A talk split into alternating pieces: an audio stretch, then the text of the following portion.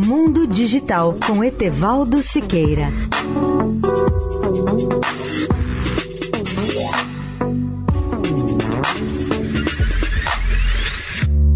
Olá, amigos da Eldorado. Meu tema hoje é a transição da quarta geração, ou 4G, para a quinta geração, ou 5G, das comunicações móveis. Não se trata simplesmente de um novo salto de velocidade ou da ampliação dos recursos tradicionais dos celulares. O 5G será, acima de tudo, uma revolução ou o maior salto tecnológico da história das telecomunicações ao interligar pessoas, empresas e objetos.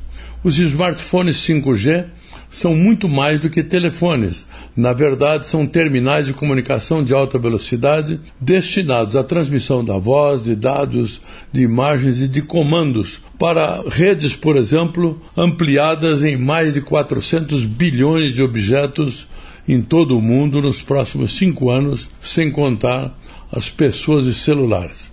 E como serão os novos smartphones da geração 5G?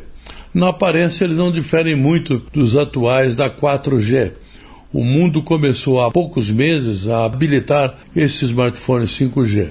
E o primeiro para o mercado consumidor da Ásia, da Europa e em seguida para o mercado dos Estados Unidos. E nesse primeiro semestre estão sendo lançados os primeiros 20 milhões de smartphones 5G. Mas a expansão e a maturação do 5G levará de 3 a 5 anos para alcançar o seu ponto máximo, mesmo nos países mais avançados.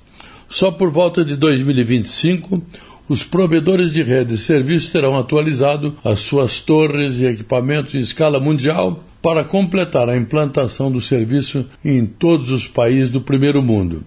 Continuaremos a falar na segunda-feira sobre a expansão do 5G no mundo, com foco nos terminais ou smartphones. Etevaldo Siqueira, especial para a Rádio Eldorado. Mundo Digital com Etevaldo Siqueira.